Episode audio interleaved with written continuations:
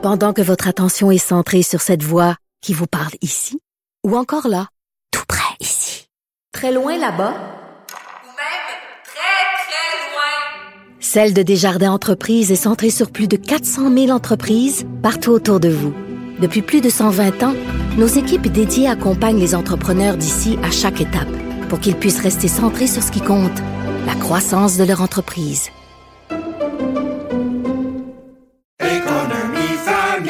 Ici Ricardo. et Émilie, marchand d'IGA. On a envie de vous inspirer à bien manger. À moins de 5 la portion. Suffit de repérer les produits valeurs sûres et de les cuisiner avec une de nos recettes. Les valeurs sûres, c'est bien pensé, hein? Bien sûr! Détails sur IGA.net. La chronique argent. Une vision des finances pas comme les autres. Aïe aïe, ça va coûter cher en maudit. Yves à Zuckerberg, ça va quoi, quoi 7 milliards de dollars canadiens?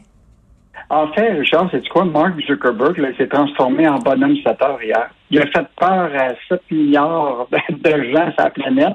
Il a perdu 7 milliards en bourse pour une panne de 7 heures. Mais comment ça, il a perdu 7 milliards de dollars? Ben, en fait, En c'est publicité, que- c'est ça? sur- non, non, c'est sur à la bourse. C'est-à-dire que euh, l'action de, de, de- de- a perdu 5% hier. Donc, euh, puis déjà depuis septembre, il a perdu 15 pa- le titre a perdu 15 de sa valeur. Donc, bon, écoute, on va pas s'apitoyer sur son sort. Il vaut toujours 116 milliards. Non, non, puis euh, écoute, euh, en plus de la panne, euh, c'est pas une bonne semaine pour lui. Euh, La fille qui a témoigné à 60 Minutes, là, euh, une ancienne employée de Facebook, là, qui a déballé tout ce qu'elle avait à dire euh, en disant qu'il ne, il ne lutte pas suffisamment contre la radicalisation. Ils ont les outils, mais ils les appliquent pas. Bref, euh, mauvaise semaine. Il est dans l'eau chaude là, cette semaine. Mais la fin, c'est que moi, je suis plus inquiet par ce quasi-monopole de Facebook sur nos entreprises ici au Québec. Là. Hier, c'était tout un casse-tête pour bien des entreprises parce que des fois, ils juste sur Facebook pour euh, vendre leurs produits et leurs services. Hier, on- nos deux journalistes, Français Soleil et Martin Jolicoeur, ont fait le tour de PME.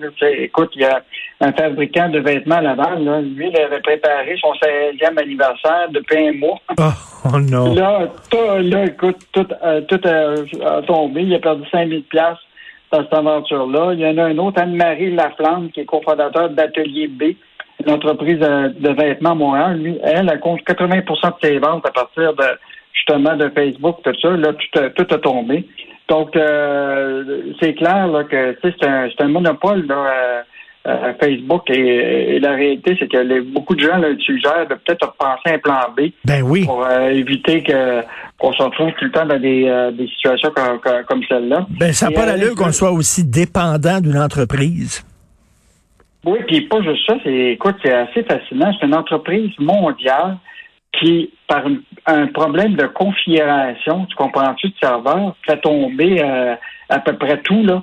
Écoute, euh, pas juste ça. En plus, les titres de toutes les compagnies techno en sont toutes chutés hier. Le Nasdaq a perdu 2,4 2,1 de- de- des valeurs hier. Toutes les entreprises des secteurs des communications, des technologies de l'information ont vraiment écopé.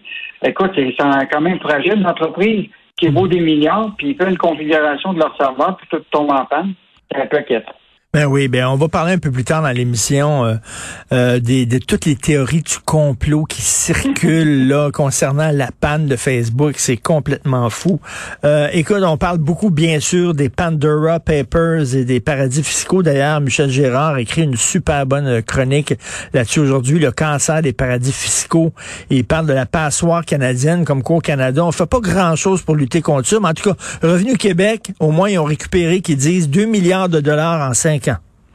Écoute, c'est vraiment euh, incroyable. C'est sorti, euh, puis c'est une histoire qui est par- euh, a été inaperçue hier. Là. Éric Girard, ministre des Finances, qui est sorti en disant d'abord il dénonçait toute la question des, justement des Pandora Papers, là. mais il disait que là, et que Revenu Québec avait sorti les dents, là, puis qu'il avait déjà récupéré 2 milliards en l'espace de 5 ans avec leur groupe d'intervention spécialisé justement sur les gens qui faisaient de la planification euh, fiscale un peu euh, élaborée. Euh, donc, euh, ils ont une unité à Revenu Québec, 150 employés à temps plein, faire comme tâche d'identifier, vérifier, voir s'il y a des contribuables euh, fautifs. Puis sur le 2 milliards qui étaient là, il y en a 1 milliard qui était euh, possible de récupérer grâce à ce qu'on appelle un programme de divulgation volontaire. Donc, par exemple, toi, là, qui tu sais là, que tu as joué avec le feu, là, puis tu dis, ah, ben, avant qu'ils me pognent, je vais aller les voir, puis je vais leur dire que j'ai joué avec les allumettes. Donc, euh, donc, ils ont réussi à récupérer un, milliard. Euh, ça serait peut-être intéressant de, pour Revenu Québec, peut-être d'afficher la liste des entreprises. ben oui.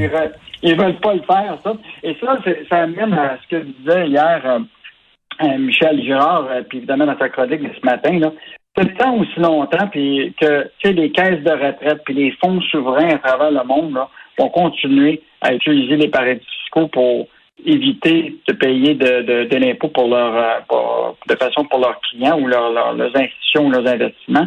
Euh, on ne va rien régler. Et je te rappellerai qu'Éric Gérard, c'est lui le grand boss aussi de la Caisse de dépôt. ben, ben écoute, écoute, exactement, ça n'a pas de bon sens. On s'en parle souvent, Yves, toi et moi, presque tous les jours. Euh, pas l'hypocrisie, mais l'incohérence ah, du gouvernement. Fait que là, d'un côté, on dit, hey, on a récupéré 2 milliards de dollars des gens qui faisaient de l'évasion fiscale. Puis là, tu vois que la Caisse de dépôt elle-même fait de l'évasion fiscale. Écoute, euh, ben, euh, actuellement, comme Michel l'avait dévoilé, là, elle avait une liste complète de ses placements en 2019. Il y avait 348 placements dans les paradis fiscaux. Euh, puis, euh, puis là, ce qu'on comprend très bien, c'est que même avec le dernier rapport annuel, d'habitude, le rapport annuel avait 11 pages chez paradis fiscaux. Là, il y a 8 lignes. Fait que tu comprends-tu que c'est un enjeu important parce que Écoute, encore aujourd'hui, à travers le monde, c'est des milliards qui sont euh, évités euh, de, payer de l'impôt. Et ça, ça veut dire, comment on va payer les services publics si les, les plus riches ne payent pas leur impôt? Écoute, comme il dit, là, euh, tant et aussi longtemps que les grandes caisses de retraite publiques et les grands fonds souverains d'un grand nombre de pays continueront d'utiliser eux-mêmes des paradis fiscaux pour y brasser les affaires, la lutte à l'évasion fiscale restera marginale, pour ne pas dire inefficace. Un sacré bon texte de Michel Gérard qui enfonce le clou. Et tu veux nous parler du Club Med au Massif? Écoute, il n'y a pas eu beaucoup, beaucoup de touristes cette année, donc euh, ça doit vivoter, ça? Non, en fait, l'idée, ce qui est assez surprenant, c'est bon. D'abord, le club Met, je te rappelle, c'est ils sont une entreprise mondiale qui appartient euh, à un fonds euh, qui s'appelle FOSUP, qui est un fonds chinois, et qui eux autres ont investi massivement pour investir dans le club Med. Ils ont développé évidemment dans les parties où ce que du sud des Caraïbes, mais maintenant ils ont investi aussi dans les parties où ce qui fait plus froid. Ils ont investi ici euh, au club Med de Charlevoix, là, pour, au Massif. Et donc, euh, c'était prévu il y a un an d'ouvrir, mais à cause de évidemment de la pandémie, des pénuries de, de, de, de, travailleurs, tout ça, ils ont dû retarder un, an. Mais ce qui est fascinant, c'est qu'actuellement, déjà, au 3 décembre, c'est déjà là, c'est euh, pour tout le mois de décembre, déjà les réservations, le taux d'occupation est en 70 et 80% jusqu'à la mi-mars.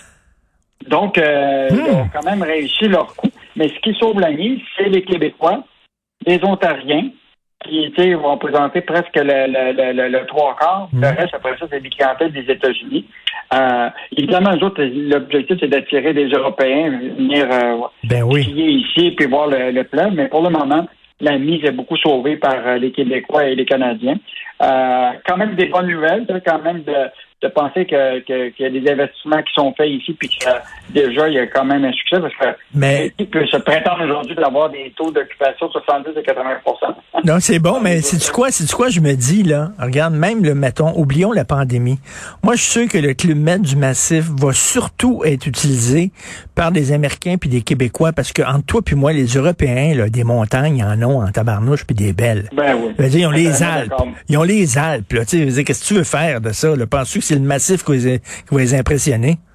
Moi, je pense que la concurrence va être beaucoup plus entre euh, le massif puis euh, Mont-Tremblant, qui attire beaucoup les clientèles ontariennes et américaines. Ben oui. Euh, que, que, que, les chercheurs européens qui peuvent descendre des Alpes pendant trois heures.